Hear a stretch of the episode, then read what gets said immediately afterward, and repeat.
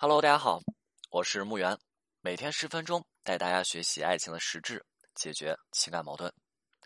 提到分手问题啊，有这么一类分手会让人觉得好无辜，就是女生很单纯也很纯粹，她没有什么坏心思，而男生呢，对于这部分女生的纯真纯粹真的是又爱又恨。爱的是所有的男生都是希望自己的爱人对自己是一心一意的纯粹，那不希望的是自己的伴侣每天光跟自己耍心眼斗心思去了。因此啊，对于这些纯粹的女生，男生是打心底喜欢的。但是，一件事情总是一体两面的嘛。如果纯粹单纯到让人为难啊，或者说一些常识性的问题他都不是太清楚，又会让人觉得特别的无奈。男生会去想。你这个是一个小孩子，我要陪伴你成长，要陪伴多久呀？那在爱情当中的表现，两个人之间呢，经常会出现一些无厘头的问题。那男生会觉得这些东西都是一些常识，为什么你什么都不知道呢？那女生的表现就是我不知道呀，我真的不知道呀。男生这个时候就会非常的抓狂哈。那不少这样子的女生也跟我去说过啊，说哎老师啊，你说男生啊，他怎么就这么贪呢？你看哈，你看这部分男生他是不是既要又要啊？你看这些男生他是不是既要又要，对不对？那我听着这些，其实我也很尴尬，因为我是男生啊，一棍子把我也给敲死了。但是现实情况也就像这部分女生说的一样，男生也确实是既要这些又要那些，既要自己的女朋友能够在跟自己相处的过程当中啊纯粹、坦然、单纯，又要自己的女朋友。那他不在自己身边的时候，可以成熟的处理好各种的事情，能够让自己放心。嘿，那你说啊，女生知道这个的时候，那她愿意吗？她说：“哎，你看你既要又要，你这这怎么能这样？你太贪心了哈！”女生自然是不愿意的。我们来看一个案例展示啊，看一个案例展示。小红现在和自己男朋友分手了啊，分手原因啊，小红其实她自己都不是太清楚啊。小红来找到我的时候，她翻来覆去的，她不断的只重复着一句话。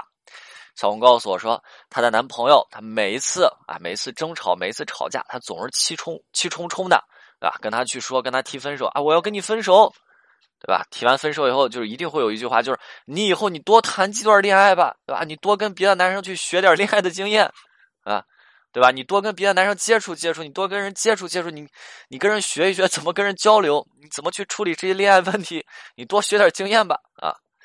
啊，我在跟小红咨询的过程当中呢，呃，就是聊到了这个小小红男朋友想要的生活啊，然后问小红，你看你男朋友未来想要什么样的生活？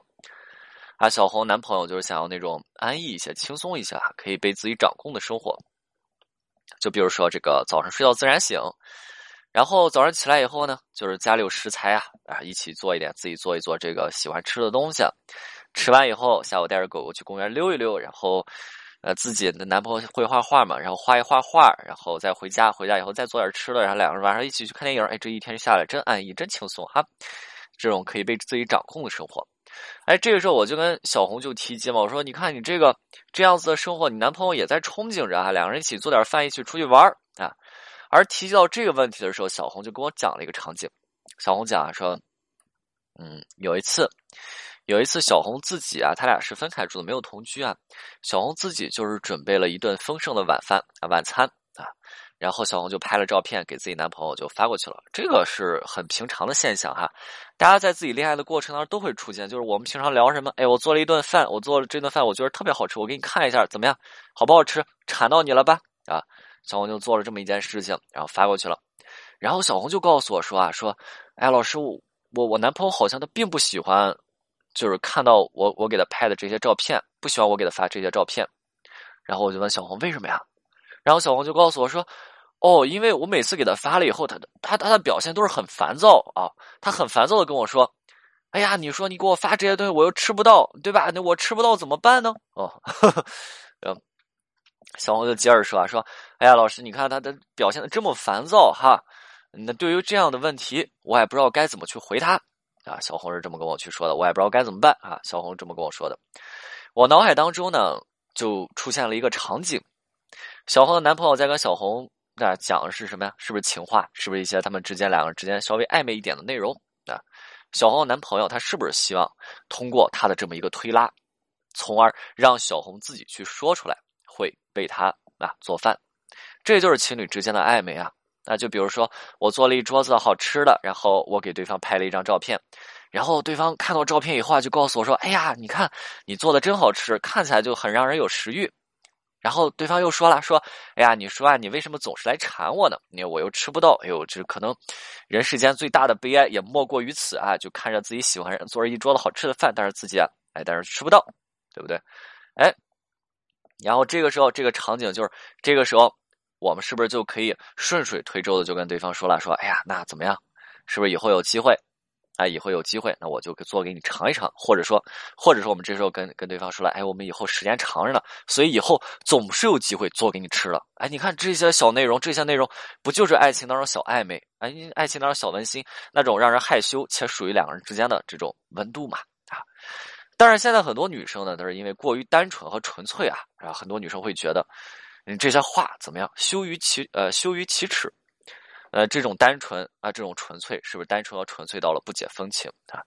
如果说长此以往，那他们的男朋友是不是就会搞不懂？他们男朋友就会去想了，哎，为什么我给我女朋友这个去发送这个推进关系的信号和暗示的时候，他们好像呃一副收呃收不到的样子，对吧？我去暗示你，我想去给你推进关系，你两个人之间的这种。啊，这个这个爱情当中的这个情侣之间的关系，不就是靠这些东西推进的吗？很多女生来问我，哎，老师，为什么我的关系迟迟推进不进来？那问题就来了，你看问题是不是就这个？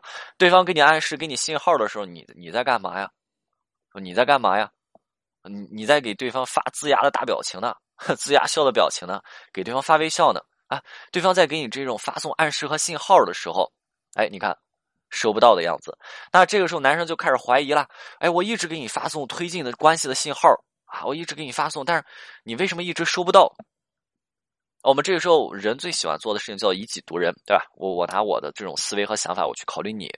男生之后就就男生不会觉得就是女生不会去谈恋爱，已经不会到这种程度，根本就不懂这种情况啊。男生就会去想，哎，你应该是懂的，那你应该懂那。大家都懂，大部分人都懂。那就算你你你有点单纯，但是我觉得你你也应该懂吧。但是你迟迟不肯接受我的信号，你是不是不愿意跟我推进关系？那你不愿意跟我推进关系，你是不是对我不满意？那你是不是就是不爱我的？啊，他是不是会这么去怀疑？啊，因此再跟大家分享一个有意思的事情啊，就是那不少人还有不少人纯粹到什么程度？还是拿小红举例哈。我后面问小红啊，我说，哎，你知道你男朋友他想表达什么意思吗？小红告诉我说：“哎呀，其实是知道的啊，嗯，但是我就问了，我说那你知道为什么不给人家一个好的回馈？”小红说：“说一个是自己挺害羞的哈，那另一个就是，哎呦，老师啊，你说我也懒，我知道他想让我给他做饭，对吧？但是我也懒，你这就对吧？就是我也有点懒得做，而而且说他不想怎么样。”就是如果说今天答应了自己男朋友，是不是以后要一直给自己男朋友做饭？那我也不想一直做饭，对不对？那那成保姆了。小红跟我说了一个这个，然后我就之后就问小红了：那你有这个想法之后啊，你是怎么回复你男朋友的信息的？小红说：哎呦，他给我发了好几次，我有时候给他发一个龇牙笑的那表情啊，那那自带的表情包里面有个龇牙笑的，咧嘴笑的那个龇牙笑的那个。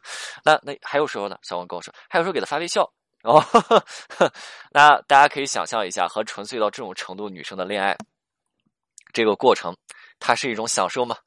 啊，当然一定是的，因为我们可以享受到这种女生的单纯和纯粹。有时候你看到，哎，她们真单纯，哎，蛮享受。